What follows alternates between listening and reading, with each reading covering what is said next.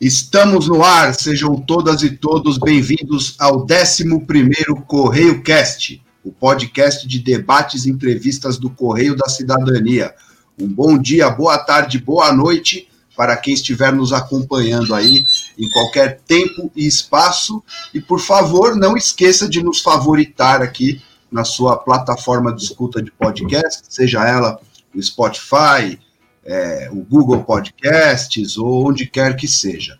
Né, o, o Correio da Cidadania completa 26 anos né, nesse ano de 2022 e, e, é um dos meios de comunicação alternativos aí mais antigos em atividade no Brasil. Então a gente queria convidar todos os ouvintes a acessarem www.correiocidadania.com.br, sem o da, correiocidadania.com.br correio.com.br para conhecer o Correio, né, caso não conheça, e acompanhar as entrevistas, análises, artigos, colunas e reportagens que publicamos, bem como né, os outros episódios desse podcast. É, siga a gente também nas redes sociais, estamos no Instagram, no Facebook, no Twitter e no YouTube, é só procurar lá por Correio da Cidadania que você acha. E se inscreva também nas nossas newsletters novas aí que tem no WhatsApp e no Telegram para receber os conteúdos do Correio em primeira mão. Né? Esse tipo de apoio em forma de audiência, seja nas redes sociais, né? seja favoritando o podcast, seja entrando nas newsletters, né? e principalmente né, acompanhando o nosso jornal, é muito importante para ajudar no prosseguimento e no crescimento desse trabalho, né? e também na divulgação dele uma vez que nas, na atual situação algorítmica da internet, nem sempre os nossos conteúdos aí são distribuídos, né? E além disso, também precisamos muito do apoio financeiro de todos os nossos leitores, né? Uma vez que não somos financiados aí por ONGs, governos, aplicadores financeiros, empresas, partidos políticos e etc. Né? Sem o apoio da nossa comunidade né, de leitores e internautas, as nossas atividades correm certo risco. E, em troca desse apoio, a gente oferece um material jornalístico aí de qualidade, completamente livre e aberto para que possamos compreender o noticiário e a realidade que nos cerca. É, então, acesse a nossa nova rede de apoio em www.apoia.se barra Correio da Cidadania, dessa vez é com o da, né, completo. E entrando lá, você pode conhecer a história do Correio, nosso momento atual, os projetos para o futuro do nosso jornal e pode também, caso acredite necessário, fazer uma doação no valor que couber no seu bolso e com isso fortalecer o nosso trabalho. Né? E antes da gente entrar né, no tema, é importante dizer que se você quer fazer uma doação pontual para o Correio, mas sem se comprometer a entrar numa rede de apoio mensal, mande um Pix para a Sociedade para o Progresso da Comunicação Democrática, a chave, o nosso CNPJ, né? E essa Sociedade para o Progresso da Comunicação Democrática é a pessoa jurídica do Correio da Cidadania, e o CNPJ chave é 014 355 29 000 109. A gente sabe que ouvindo assim no podcast ninguém vai decorar, então, entrando no nosso site, você consegue visualizar bem essa opção e tem ali um botão, inclusive, para você copiar esse número. Né? E, bom, recados dados, né? vamos ao que interessa nesse nosso 11 episódio. Né? Hoje vamos receber aqui no Correio Cast a Thelma Monteiro, ela que é ativista socioambiental, pesquisadora, educadora e colunista aqui do Correio da Cidadania, completa nesses dias aí 10 anos de Correio, e também estamos aqui com o Gabriel Brito, né, o outro editor do Correio da Cidadania, né, para quem não sabe, quem está falando agora é o Rafael Sanz, então eu gostaria de primeiro chamar o Gabriel, para o Gabriel dar um alô aí para os nossos ouvintes, e na sequência o Gabriel chama a Thelma para ela se apresentar e também dar um alô inicial. Olá, Rafael. Olá, Thelma. Prazer voltar a fazer uma gravar com vocês, fazer uma conversa mais, se não presencial, pelo menos mais viva, retoma, reforçar os laços que a gente constrói ao longo dos anos, manter vivo o nosso projeto de comunicação, de jornalismo, de pensamento crítico e vamos aí uma conversa, ter uma conversa que para mim representa muito do que o jornalismo crítico e que visa uma transformação positiva da sociedade deve focar nos próximos, no presente e no futuro imediato, que é as, que são as questões ambientais, né? Em conversas particulares, eu e o Rafael falamos muito disso, que as questões ambientais e trabalhistas precisam ser o carro-chefe do nosso projeto aí de jornalismo e eu espero que a gente consiga representar isso não só né, na conversa que vamos fazer agora, como ao longo aí dos próximos tempos e desafios se colocam diante de nós e das nossas possibilidades interpretativas a esse respeito. Certo. Thelma, em primeiríssimo lugar, muito obrigado por estar aqui com a gente hoje e também por todos esses anos, tanto escrevendo para o Correio, como né, no seu blog, até anterior à sua presença no Correio. Por favor, se apresente para os nossos ouvintes. Obrigada, Rafael. Obrigada, Gabriel. Gente, vocês nem imaginam o prazer que eu tenho de estar aqui. Eu agradeço demais o convite. Realmente, vocês são muito gentis. E eu tenho a honra de estar completando 10 anos de Correio da Cidadania. Uh, e nesses anos, nesses 10 anos, nossa, tanta coisa aconteceu, tanta coisa boa, tanta coisa ruim do ponto de vista é, político, ambiental, né? ou político-ambiental, vamos chamar assim. E eu estou aqui à disposição para a gente bater um papo, para falar sobre os temas que vocês acham mais pertinentes e que hoje estão na, na em pauta. Certo. Bom, então vamos começar já com né, o, o, a sua pesquisa mais recente, né, que é uma pesquisa a respeito da Ferrogrão, ou AEF 170, né, um projeto de ferrovia que é o carro-chefe né, do Ministério de Infraestrutura, desse atual governo, né, e que cortaria a região amazônica de sul a norte, né, saindo de Sinop, no Mato Grosso, até o porto de Mirituba, né, em Itaituba, no Pará, né, na bacia do Tapajós, ao longo de mais de 900 quilômetros. Né? É, você pode falar um pouco mais a respeito, né, tanto do, da, da tua pesquisa, né, do projeto em si, dos impactos sociais, ambientais que pode causar numa região que, diga-se de passagem, já convive né, com outros impactos e conflitos decorrentes né, de mega empreendimentos e políticas é, de semelhante natureza.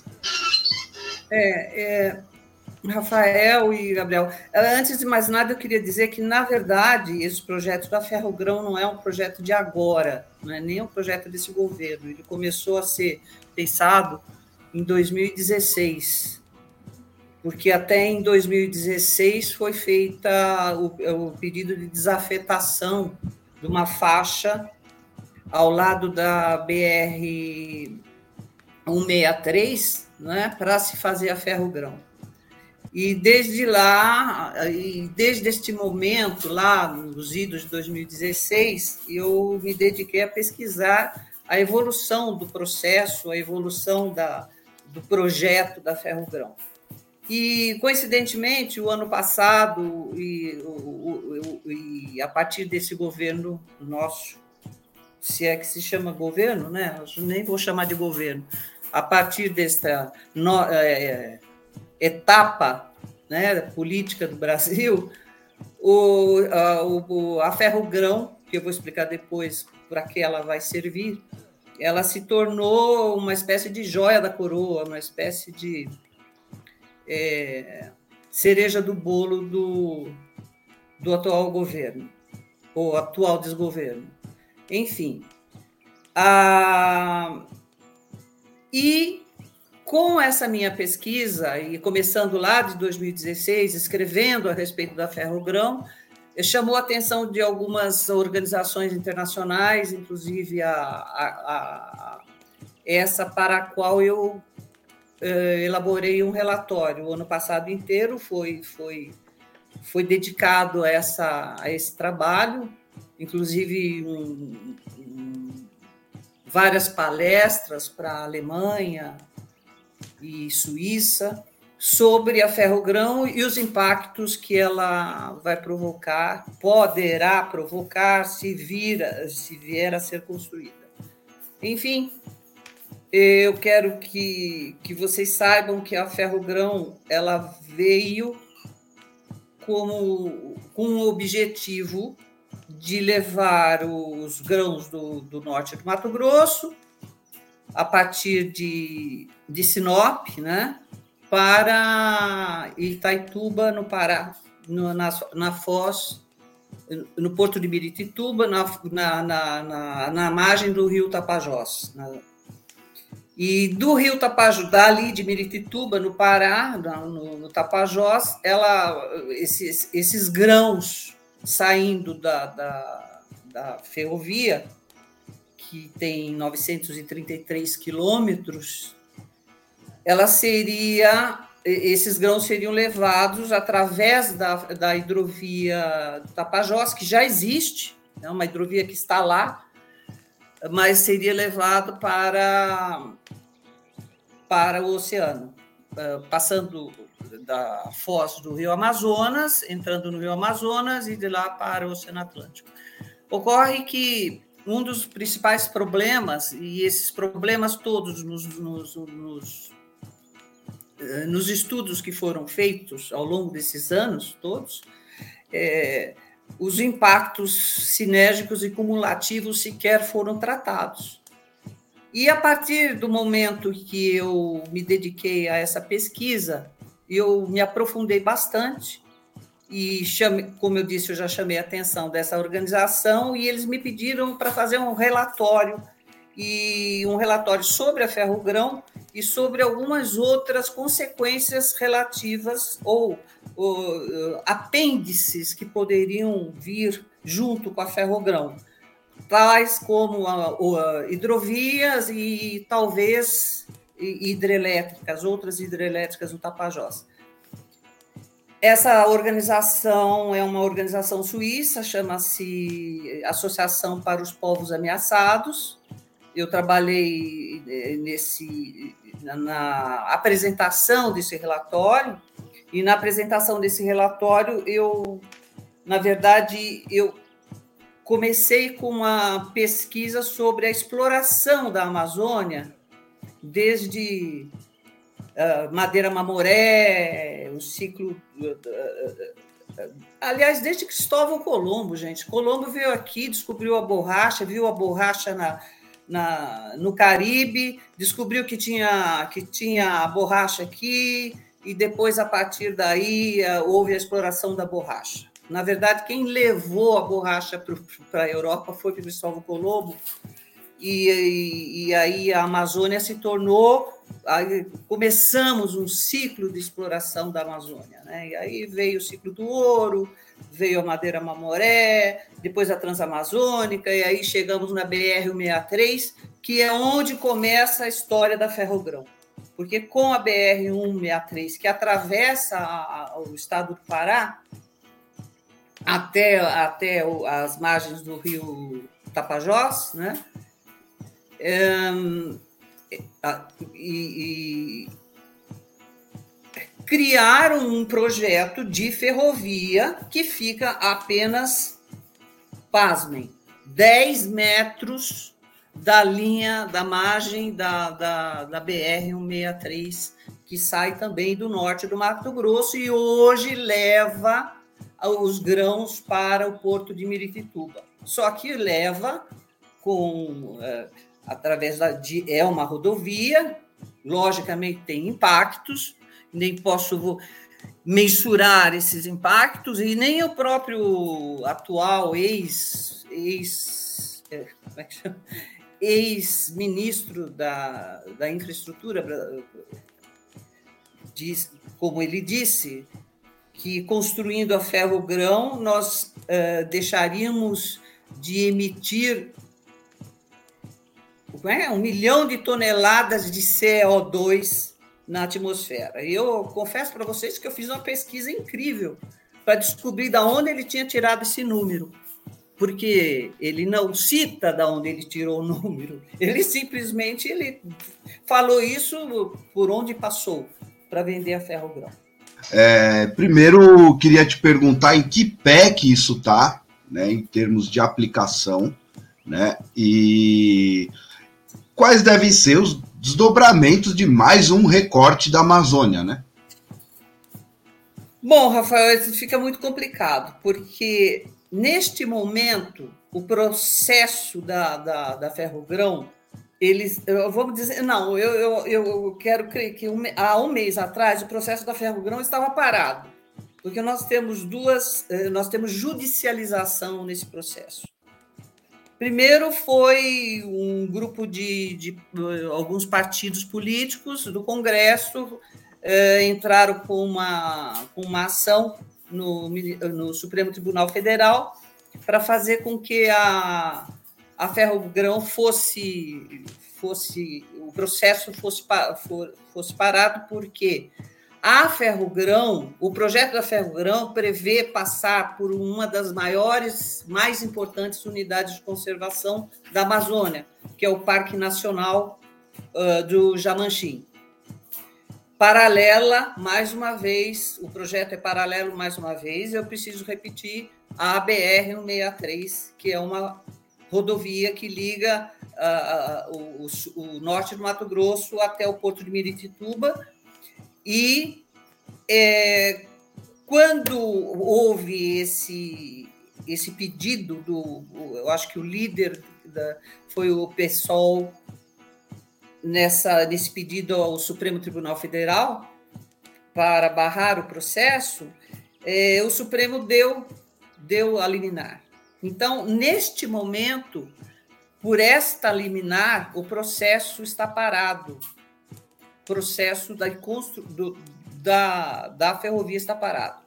Junta, mais tarde, um pouco mais tarde, o Ministério Público Federal entrou também com uma representação junto ao Ministério Público, ao Ministério Público do TCU, Tribunal de Contas da União, questionando também o processo, mas desta vez questionando a falta de consulta aos povos indígenas, porque serão afetados pela passagem da, da EF 170 ou ferro.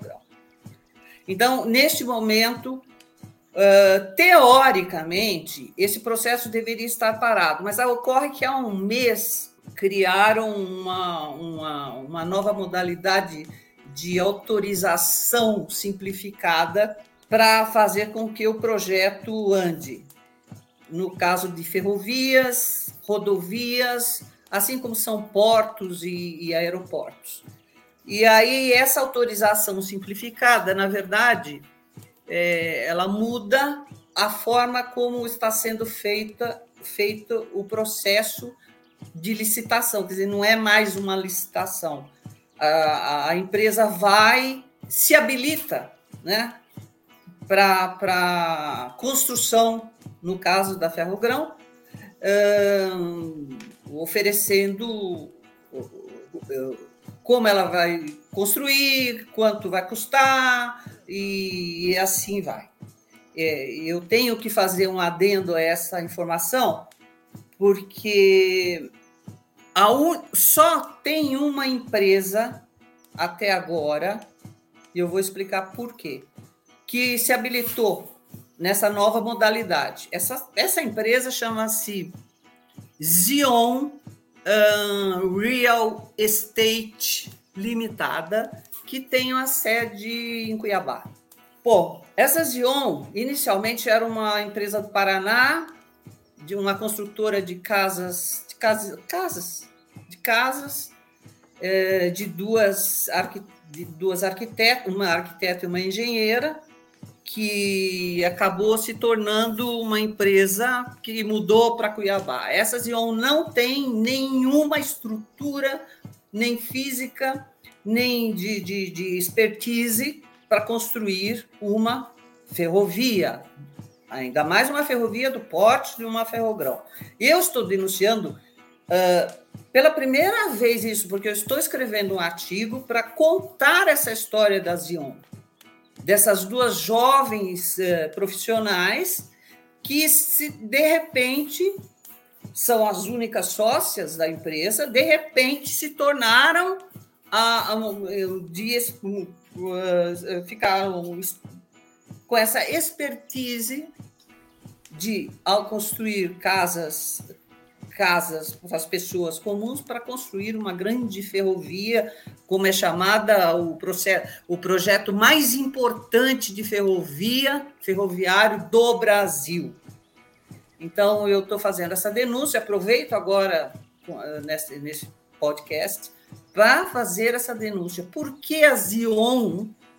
Eu queria que. Eu, aliás, como, como jornalista, eu liguei para lá para tentar falar com os, com os responsáveis e não obtive resposta. Então, quero dizer que eu estou denunciando, mas eu tentei, eu tentei falar com eles.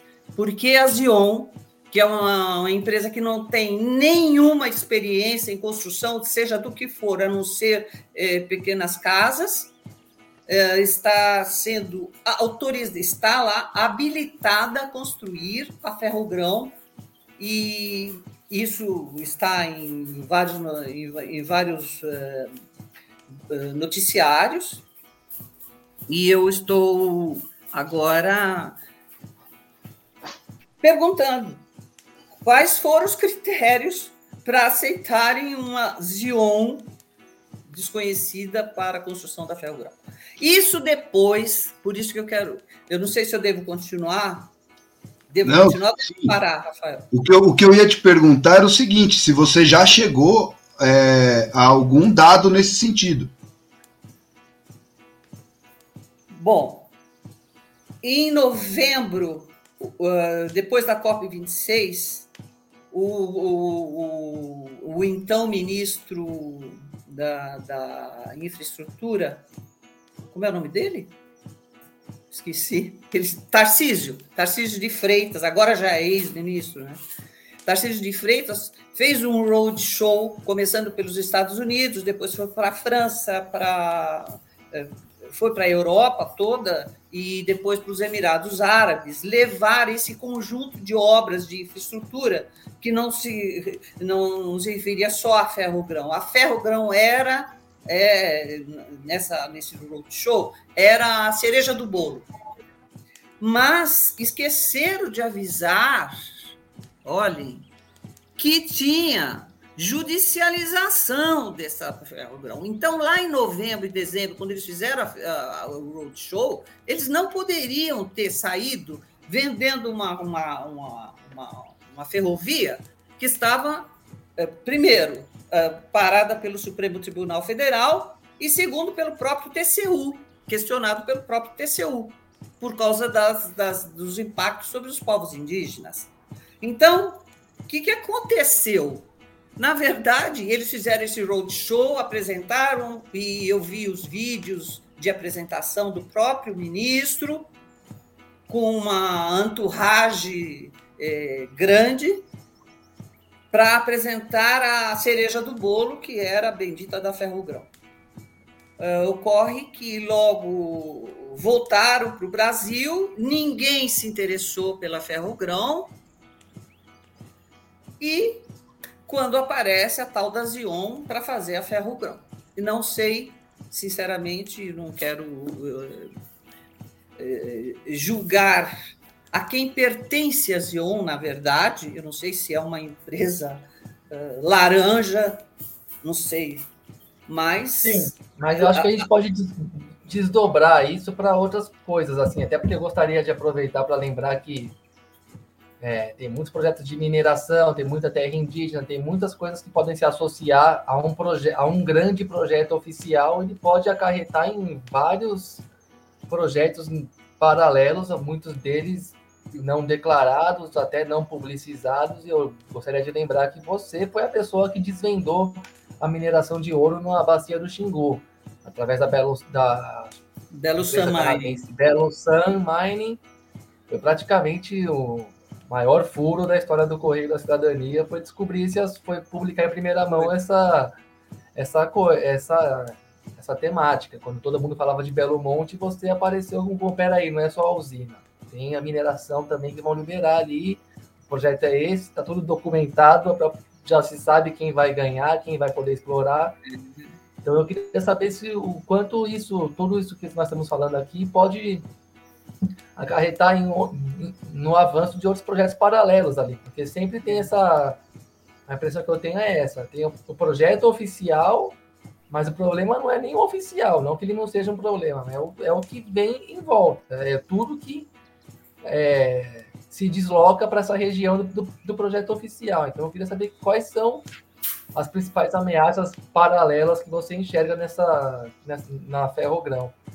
É, eu, eu obrigada pela pergunta, Gabriel. Realmente esse é um ponto, é, eu acho que é um ponto chave né, dessa história. Eu desenvolvi uma teoria porque até então ninguém falava o que, que a ferrogrão, na verdade, poderia possibilitar. Ninguém aventou essa hipótese. Eu, eu desenvolvi. Quando você olha o traçado da ferrogrão proposto, traçado proposto, você percebe que ela acompanha, além dela acompanhar a BR-163, ela passa em uma região é, absolutamente importante do ponto de vista da mineração. É a maior província, por exemplo, ela passa no meio da maior província aurífera do mundo, que é a província, a província do Tapajós, que é a maior província aurífera do mundo. Ah, além de tudo, passa pelos, pelas unidades de conservação, criando impactos imensos e, segundo o próprio Ministério Público na representação ao TCU, são 48 48 povos indígenas que serão sofrerão o impacto da ferrogrão. Mas o mais importante que eu acho que a gente deve mencionar e não deve perder de vista é que o projeto 191, o PL 191 do governo, que está tentando liberar a mineração em terras indígenas, tem a ver exatamente com a ferro-grão. Coincidentemente, a ferro-grão passa por uma região, eh, por 48 povos indígenas e terras indígenas eh, eh, ricas, né? como é toda aquela região é muito rica, a província mineral do Tapajós toda é rica. E por que, que a, a importância da ferro-grão é por que tanta. Por que é tão importante a ferro-grão para o governo? Ou, neste momento de aprovação, de tentativa de aprovação da, do PL 191? Porque ela não serviria só para levar os grãos, milho, arroz e milho, né? soja e milho do, do, norte do Mato Grosso até o porto de Miritituba e dali para o oceano. Não, não. Então você, você, você vai passar numa região que é rica em minério, rica em ouro, em que você tem a Vale, a maior, uma das maiores mineradoras do mundo, interessada em, em, em é, habilitadas com é, para explorar várias é, áreas de mineração nessa região toda, porque corta a Amazônia ao meio. Se você olhar o, traçado, você vê que corta ao meio. E tanto de um lado como de outro, e, do, e se você olhar para o mapa e você olhar a ferro-grão, o que, que você vai ver? Do lado direito, você tem todo o Xingu, a região do Xingu, das terras indígenas do Xingu. Você tem a, a, a, a Belo San Mining, e, ao mesmo tempo, você tem todos os processos minerários nessas regiões, em torno da BR-163 e, consequentemente, da, da futura ferrogrão. Então, essa questão de dizer que a ferrogrão é a joia da coroa, ela é mesmo a joia da coroa. Ela é o pote de ouro da coroa. Porque ela, da, da coroa, porque ela vai não só satisfazer o, o, o transporte de grãos do, do, do, Mato Grosso, como vai criar uma malha, já no Mato Grosso, antes de, da, da, da Ferrogrão, já está se criando uma malha imensa de ferrovias e rodovias, o que, na verdade, para o agronegócio não é um mau negócio, né? mas é uma necessidade, às vezes, até para evitar, mas é uma malha imensa que vai que vai se conectar com a Ferrogrão e com a BR-163. E em momento algum você vai deixar de ter a BR-163. Ela vai servir também, ela vai continuar, porque já tem um projeto de duplicação da BR-163 no estado do Pará. Porque no estado do Mato Grosso ela já está duplicada, mas no estado do Pará não está. Então, já existe o projeto, o, projeto de, de, de duplicação dessa, dessa, dessa estrada.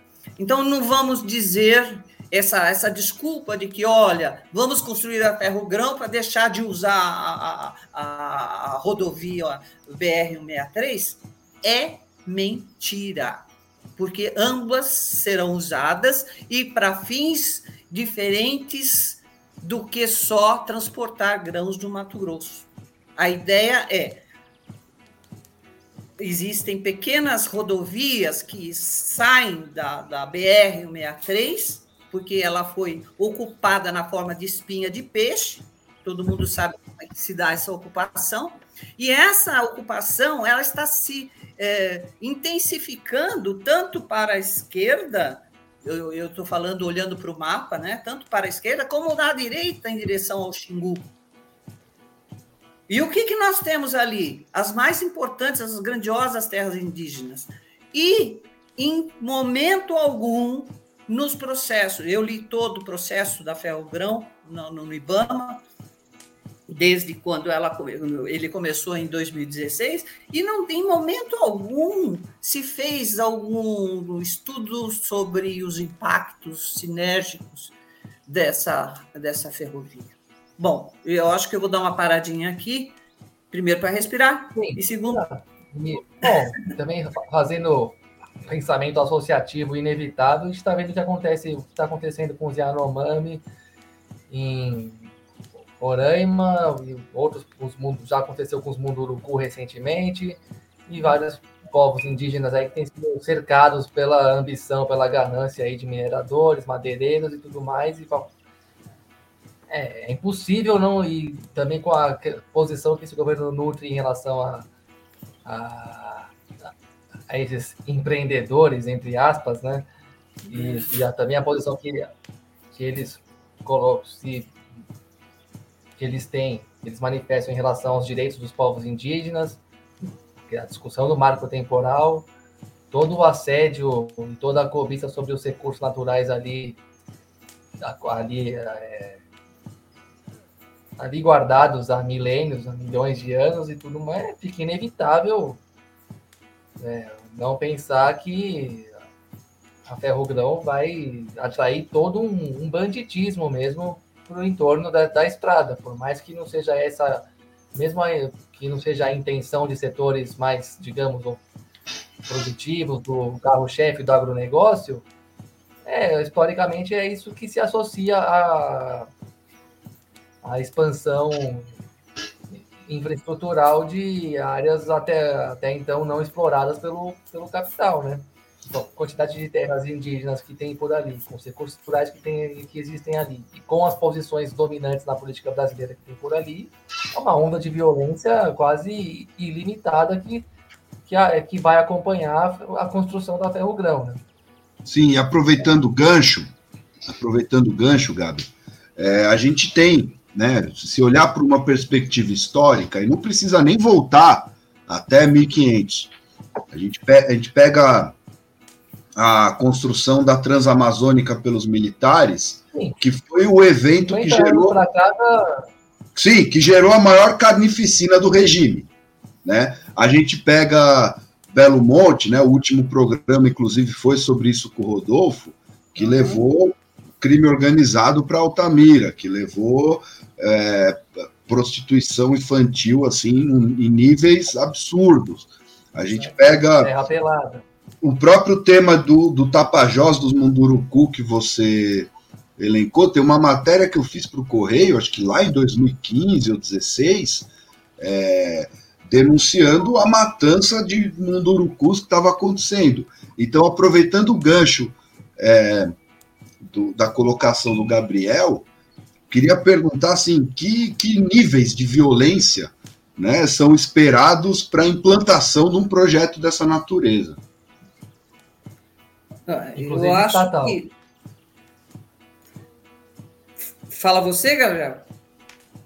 Não, não, não só, não só a violência que a gente imagina, do que a gente está chamando aqui de banditismo, como uma violência empregada pelo Estado mesmo, né? Sim, o que no Brasil do, do, do Bolsonaro se confunde dentro do milicianismo, né? É. Do Bolsonaro, do Mourão e do Heleno. Exato. Exatamente. Bom, nós estamos bem, né? Nós estamos bem com esse trio, trio. Mas eu acho que é preciso lembrar também que essa região, vamos falar agora do, de um pouco do desmatamento que isso pode gerar, né? Essa região forma, principalmente o Parque Nacional do Jamanchim, ele, ele junto com as outras unidades de conservação, eles formam um corredor que vai até o Xingu. Forma um corredor de, de, de unidades de conservação. E, e, e, nessas unidades de conservação, unidade, vamos chamar de áreas protegidas, porque estão unidades de conservação, terras indígenas, o que você teria são, são pequenas rodovias que derivariam daquela, daquele eixo principal, que seriam rodovias uh, uh, que seriam asfaltadas, que seriam. E, e que levariam essa violência toda essa violência toda que nós assistimos acontecer em Belo Monte, em Altamira, e, e, e inclusive nas terras indígenas, ali no, na Volta Grande do Xingu, nós vamos levar isso mais para o Parque Nacional do Xingu, não é? Nós vamos levar isso para os Munduruku da, da, das terras Munduruku no Tapajós, e outros, outros impactos ainda, além dessa violência, é, nós temos o impacto no rio Tapajós, no trecho que vai.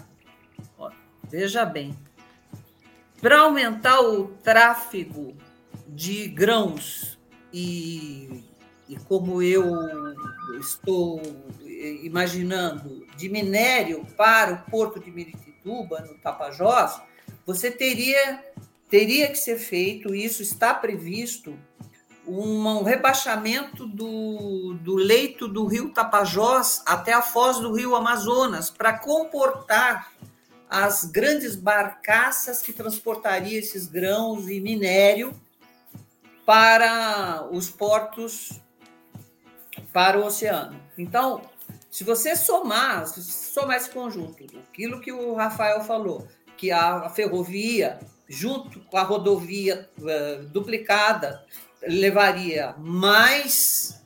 Uh, uh, mais impactos, né? como aconteceram os de, de, de Altamira, levaria para como se fosse uma. Irradiaria, vamos chamar de irradiar, é como se fosse uma bomba atômica jogada ali no centro da, da, da, da Amazônia. Né? Eu, eu acho que nós temos que impedir isso, não sei sinceramente como é que a gente possa, pode impedir isso neste momento, porque as, a empresa já, me parece que já tem a única empresa uh, habilitada, mas por, talvez porque as empresas internacionais estejam esperando o julgamento que vai ser agora em junho do Supremo Tribunal Federal com relação à desafetação do Parque Nacional do Jamanchim. Estou disponível para para mais perguntas. Não, perfeito, perfeito. Voltando um pouco num assunto que você é, começou falando, né, logo no começo, na, na primeira questão, que é essa questão do greenwashing, né? Para quem não sabe, para quem está nos ouvindo e não sabe, o greenwashing é um, uma estratégia de dourar a pílula de um produto a partir de uma suposta preocupação ambiental, né? E bom, o ministro, o ex-ministro, né, de infraestrutura é, Tarcísio Gomes de Freitas, como a gente já falou por aqui, ele fez uma, um roadshow internacional aí tentando vender o programa e prometeu que retiraria o que um milhão de toneladas. É, um milhão de toneladas de CO2. Sim, da atmosfera. E, e você já falou aqui no programa, mas tinha dito anteriormente também nos seus artigos, que se trata de um greenwashing, né? Então, assim, eu queria, como você já comentou isso, né? É, eu queria te perguntar, não necessariamente sobre é, o porquê disso ser um greenwashing ou não, mas como que essa prática do greenwashing, de maneira mais geral, não, não apenas falando da ferrogrão, diz respeito ao momento que a gente vive do capitalismo, né? Como que isso vai ilustrar, por exemplo, a, o fracasso né, das negociações da COP 26, onde a gente viu completa incapacidade das nações e, e lideranças globais em desenvolver, né, as medidas aí que possam conter a destruição né, da, do meio ambiente, né, em níveis planetários, né? É, então, assim, o que, que essa prática, é, de forma geral e especificamente nesse projeto, é, como que ela dialoga com esse momento que a gente vive hoje? Nossa, Rafael, eu tava, eu, eu fiz uma palestra esse ano passado para o Deutsche Bank e coincidentemente quem estava presente nessa palestra e que ia assumir na, na semana seguinte o Deutsche Bank do Brasil era, era o presidente do Deutsche Bank do Brasil. Ele estava nessa palestra e ele estava anonimamente nessa palestra até que eu descobri que era ele. Enfim, ele até fez pergunta nessa palestra que eu fiz online. Uh, a pergunta que ele fez, porque eu apresentei algumas, uh, algumas empresas que estavam presentes nos Estados Unidos no roadshow do, da Ferrogrão. Mas por que, que eu estou respondendo dessa forma? Porque hoje existem empresas certificadoras de greenwashing.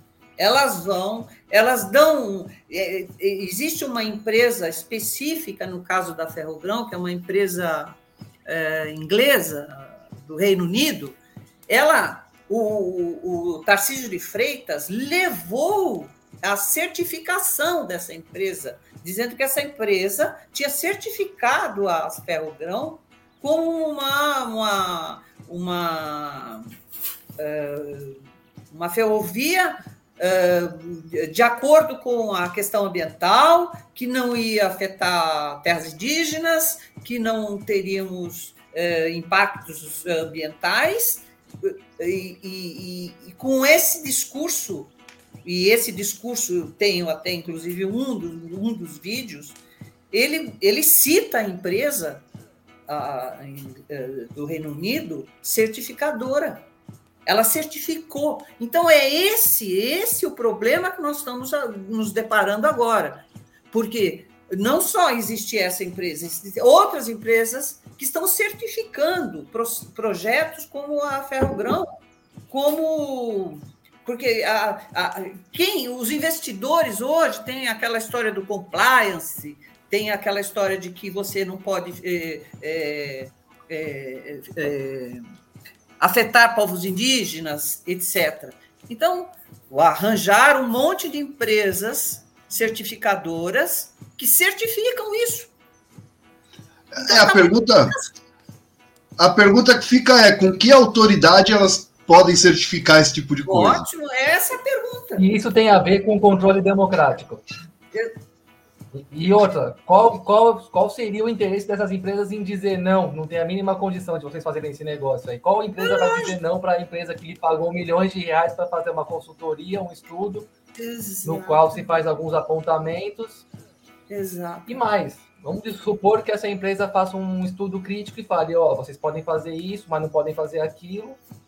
Mas aí depois o empreendedor consegue aprovar lá nos, nos órgãos é, públicos, estatais, o, o, seu projeto com base no certificado dessa empresa. Lá na frente ele cumpre tudo, porque passa a boiada lá, é, faz um simulacro de que não, nós vamos cumprir na hora que o recebe a licença, faz o que quer e vai aplica-se a velha estratégia do fato consumado, né? Depois que você destruiu, não tem como voltar. E, bom, essa empresa que certificou lá atrás vai assumir qual responsabilidade perante a sociedade que foi afetada pela, pelo aval que ela deu. Nenhuma, simulacro. É um simulacro mesmo. Você é, você so, não, e você soma isso, você tem uma, você tem lá, você tem as empresas e você tem os investidores das empresas. O que que esses investidores, é, esses investidores estão preocupados apenas quando se dá quando se dá o desastre, como foi o caso da Vale em Brumadinho, certo? Esses investidores, eles só vão se preocupar a hora que as ações caem, a hora que os dividendos não são pagos como eles imaginavam. Agora, gente, eh, presta atenção. Existe o licenciamento ambiental, onde o, o, o cara apresenta um EIA-RIMA, tá? Com tudo aquilo que ele tem que fazer, que ele vai fazer, que bonitinho, vou fazer isso, isso, isso, eu descobri isso, isso, isso no, no, no projeto. É só pegar o E, a rima da Ferrogrão, é o exemplo, não é? já que nós estamos falando dele. Mas é tudo lindo ali no papel. Aí vai para o IBAMA, o IBAMA chega, os técnicos do IBAMA, os quais eu respeito muito, porque eu estou convivendo com eles desde 1996, né? alguns alguns deles, outros já saíram, tudo, mas eu respeito os técnicos do IBAMA. Eles apontam cada problema do EIA-RIMA. Eles apontam, eles nunca deixaram de apontar. Ocorre o seguinte, que existe uma coisa chamada discricionariedade. Então, o diretor-presidente do, do IBAMA, os superiores, eles têm o direito de falar: olha, tudo bem, isso tudo está errado, tá, mas nós vamos pôr uma coisa chamada é, como é que é que eles chamam? Chamam-se condicionantes. Aí tudo que vai, que não está certo, vai como condicionante no processo, no processo de licenciamento ambiental. Tá? Mas o, a empresa, o investidor da empresa, por exemplo, no caso, vamos dizer que uma grande empresa internacional assuma a Ferrogrão. Tá? Os, os investidores dessa empresa vão obter o quê? Um certificado de certificadora, de que está tudo em paz com a questão ambiental, com a questão dos povos indígenas, com a questão do licenciamento no, no, no, no país de origem, tudo certinho, bonitinho. O investidor, o investidor não sabe. E também não questiona. E também não questiona. Porque está lá a certificadora bonitinha, certinha, lindinha. Então, nós temos três problemas. Nós temos o problema do licenciamento ambiental, no caso do Brasil, né? que não é culpa dos técnicos do IBAMA, eu quero deixar bem claro. É, é sim culpa agora, a partir de agora, do da desmonte, do desmonte da, da estrutura técnica do IBAMA, que está acontecendo, que já aconteceu desde 2019.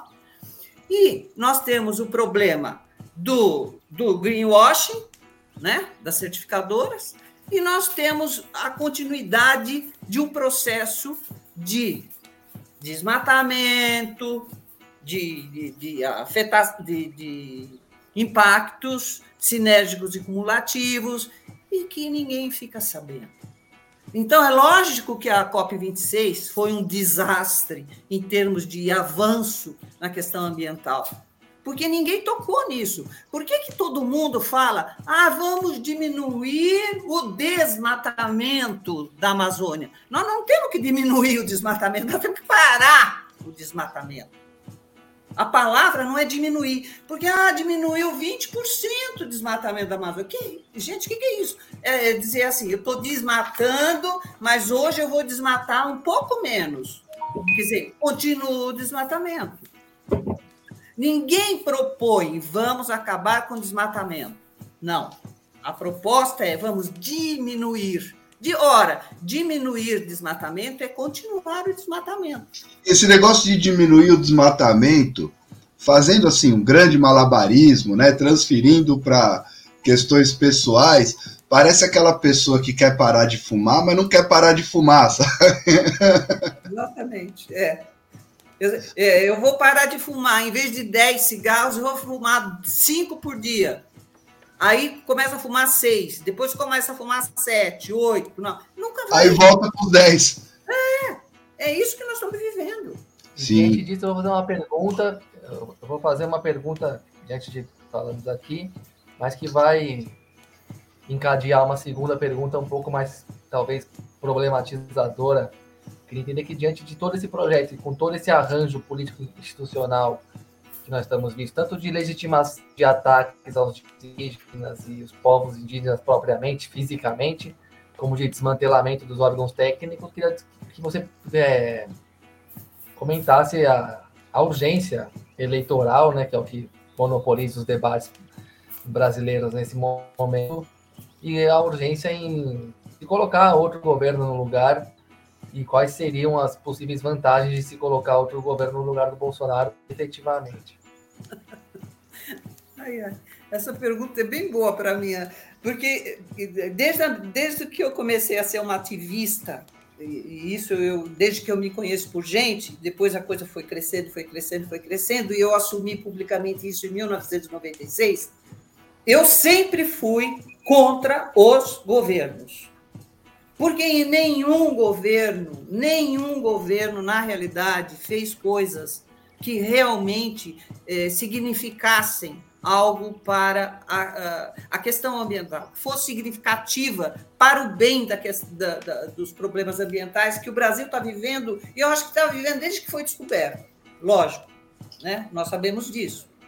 Então, eu fico pensando, eu fico pensando o seguinte: o,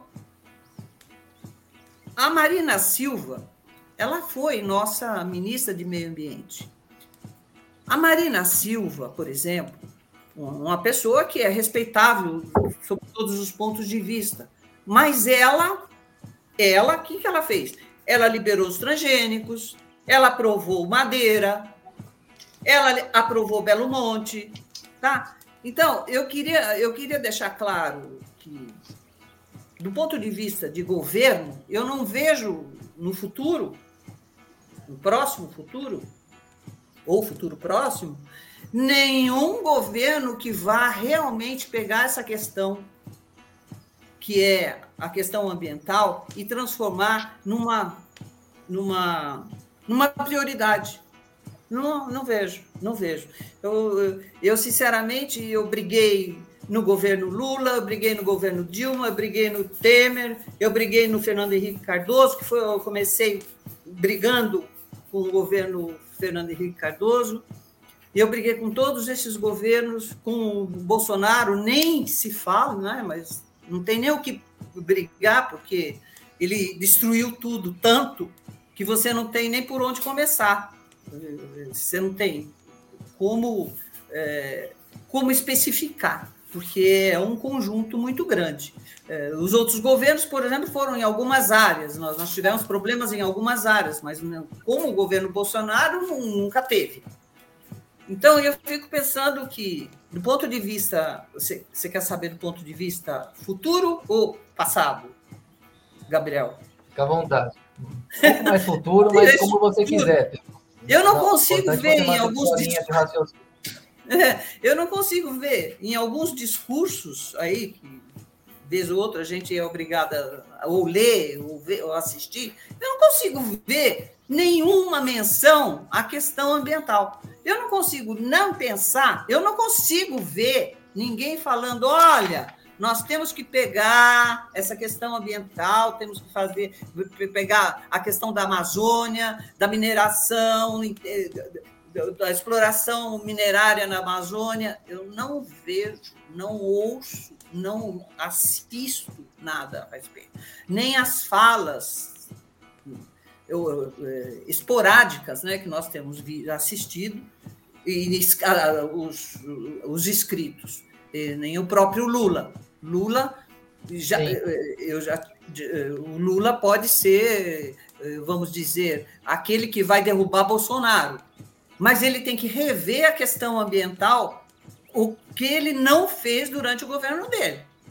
Diante disso, assim, é, se a gente for analisar um pouco mais criticamente, mais friamente, o governo Bolsonaro ele é um governo que isolou o Brasil do mundo internacionalmente. E esses grandes projetos eles dependem de um certo aval internacional, por conta de compromissos como de clima, que são compromissos internacionais, esses encontros anuais do clima, que também são vários encontros de chefes de Estado, que às vezes os, os próprios fóruns de Davos, que é onde ó, chefes de governo podem é, fazer contatos importantes em termos de financiamento internacional para projetos de grande envergadura.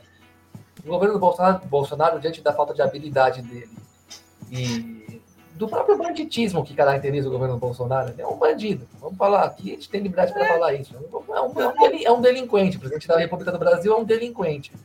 Age como delinquente. Só que a delinquência dele isolou o país. Não tem financiamento externo. Ele não dialoga com outros líderes. Instituições globais não financiam nada no Brasil. Isso é veja é importante, o, como por exemplo veja se o, o Fundo Amazônia. O Fundo Amazônia. Pela Alemanha e pela Noruega. É. É. Que, tinha um, é. que tinha uma certa é, um, uma certa, uma, um certo incentivo a projetos capitalistas, mas que tentavam não ignorar o, a questão a, ambiental. As questões, as questões ambientais, as questões internas, os povos que habitavam os locais desses projetos. O Bolsonaro não está nem aí, é passar por cima do que, do que tiver na frente. Só que, por outro lado, esses projetos como a Ferrogrão emperram por causa disso também. Eu, eu leio assim, ele é tão descarado em tudo que o mundo inteiro olha e fala: não, com esse cara não dá para conversar, não dá para a gente se associar, não dá para chegar e botar dinheiro nesses caras. Ricardo Salles, não, não tem dinheiro para esse cara, não tem nada. Então eu queria te perguntar se essa oposição que tem um, debate ambiental que você colocou criticamente aqui, que é limitado, mas ela seria festejada pelo, pelo resto do mundo, como foi o Lula na, na presença dele no Parlamento Europeu no começo desse ano, final do ano passado, não lembro direito. Então eu queria te perguntar se você não considera que essa oposição, no final das contas, diante do que ela elabora da, sobre a questão ambiental, se ela não é uma espécie de greenwashing político. Se ela não seria, no final das contas, mais é, útil para avalizar mais ou menos os mesmos projetos que o Bolsonaro avaliza, mas não consegue colocar em prática. não tenha dúvida nenhuma, né? Eu não tenho dúvida nenhuma. Eu não tenho dúvida nenhuma. Você sabe que é engraçado, porque quando a gente fala da ferrogrão, a ferrogrão não, é, não é a ferrogrão. A gente tem que considerar que, mesmo que saia, o Bolsonaro, esse criminoso chamado Bolsonaro, saia do governo, né?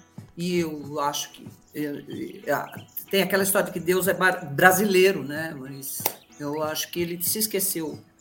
É, você, você esqueça que seria só ferro-grão.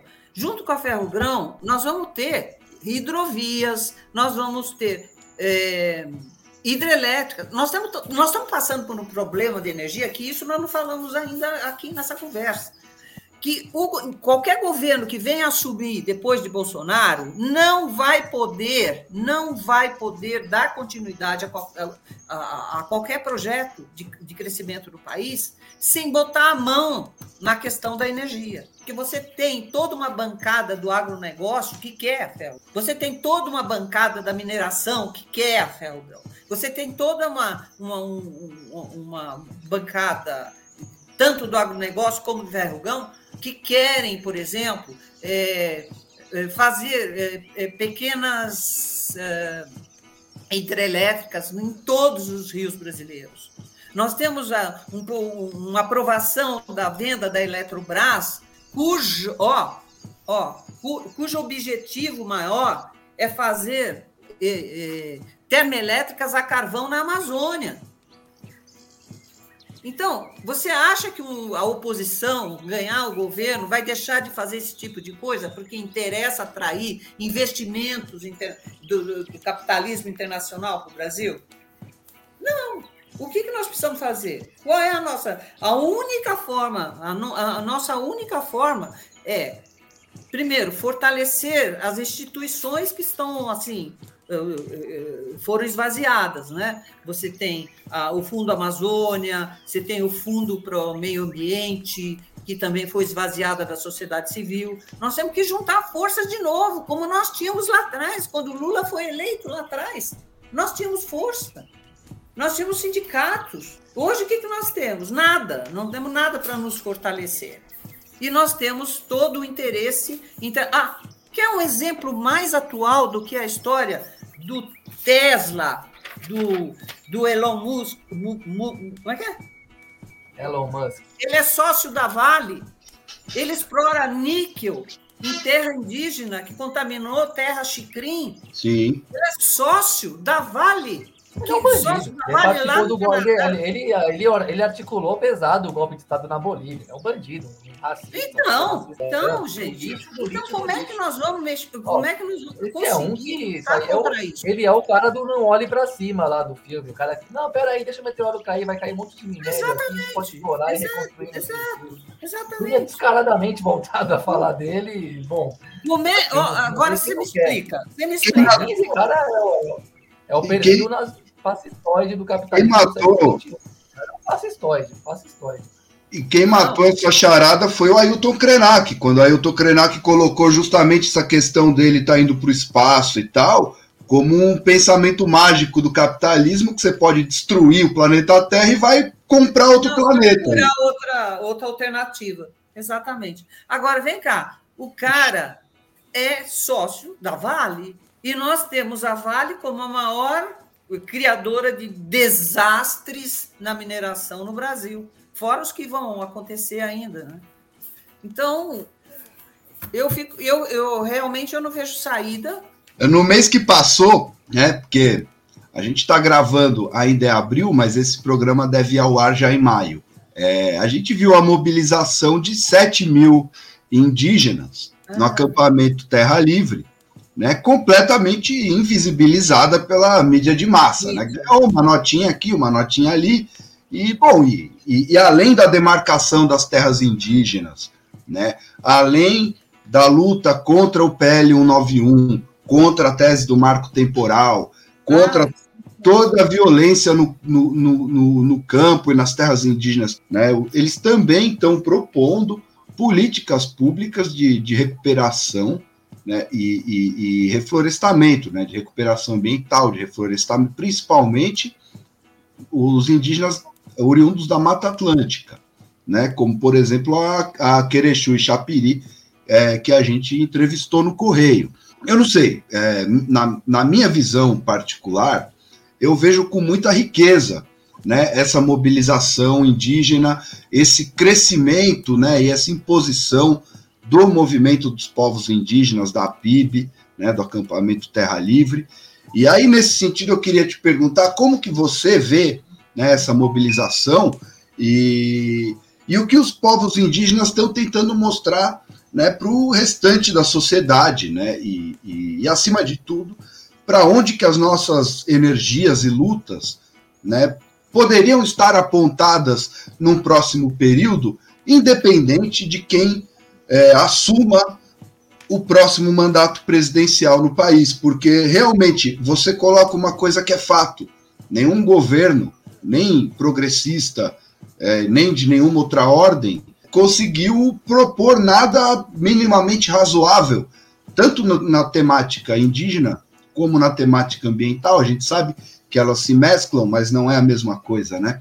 É, então eu, eu, deixo essa pergunta no ar, assim, para a gente meio que já encaminhando para os finalmente. Então, eu acho que antes, e, ó, primeira coisa é o fortalecimento, realmente, o fortalecimento dos povos indígenas, da atuação dos povos indígenas. A única forma da gente proteger a floresta, proteger, a, é, é, fortalecer o, a preservação do planeta, alguém falou em preservação, ah, foi você mesmo, né, Rafael, que falou isso, isso. em fortalecimento, é, ou, ou vamos perder o planeta, né? Vamos perder. Mas os povos ameaçados, e, esses é que devem ser os grandes fortalecidos. E, e, e é para eles que deve ser canalizado todos os recursos, devem ser canalizados todos os recursos que, se forem possíveis, para fortalecimento. Porque só eles vão poder nos dar essa lição. Não adianta, não adianta a gente querer que o povo da cidade preserve a questão, eh, se ligue na questão ambiental, porque eles estão tão lá, eles estão tão distante da realidade que é uma coisa maluca. Você conversa com as pessoas, as pessoas não têm noção de nada. Mas eu concordo que as políticas públicas têm que começar no próximo, seja quem for o próximo governo, em primeiro lugar, nós temos que ter o fortalecimento dos povos originários. Isso sem sombra de dúvida. Eu acho que começa, comecemos por aí. Se é isso que você queria como resposta, é a minha resposta.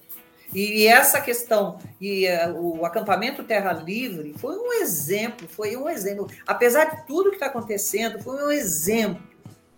Mais um exemplo, né? Porque eles vêm dando esse exemplo todo ano. Foi mais um exemplo de, de, de, de tenacidade, de, de, de, busca, né? E eu acho que cumpriria o papel de nós, ativistas, jornalistas, pesquisadores, é, fortalecer esse pensamento de, de, de, fortalecimento do, dos povos originários, porque eu acho que passa por aí. Eu acho que foi isso que ficou expresso no acampamento Terra Livre, mas não posso deixar de me expressar a preocupação de que o acampamento Terra Livre da semana passada em Brasília recebeu menos atenção do que merecia, né? Ah, talvez ali a, não, esqueci de falar isso. O, o Lula não. tenha sido mais habilidoso em ir lá, ouvir, conversar, falar coisas mais atuais, é. né? Que até vão em contra o que foi o mandato dele na prática e tal, e certamente não seria um mandato total é, 100% pró-indígenas, mas pelo menos consideraria eles na, no debate né, da reconstrução do país, como disse a nossa entrevistada dessa semana. Oh, não, mas eu acho, acho o seguinte: você tem o caminho razão. aí que você aponta é fundamental. É. Mas tem uma coisa que eu esqueci de dizer. É, o, o Lula falou em ministério indígena. Eu acho que nós já temos um, que é a FUNAI. A FUNAI tinha que ser guindada a ministério e ela tinha que ser equiparada, tinha que ser equiparada a um ministério. Ela tinha que ser fortalecida, ela tinha que ser preenchida com nomes, com, com, com um conselho. Eu, eu, eu falei assim, mas por que, que a FUNAI não tem um conselho de indígenas representando todas as etnias?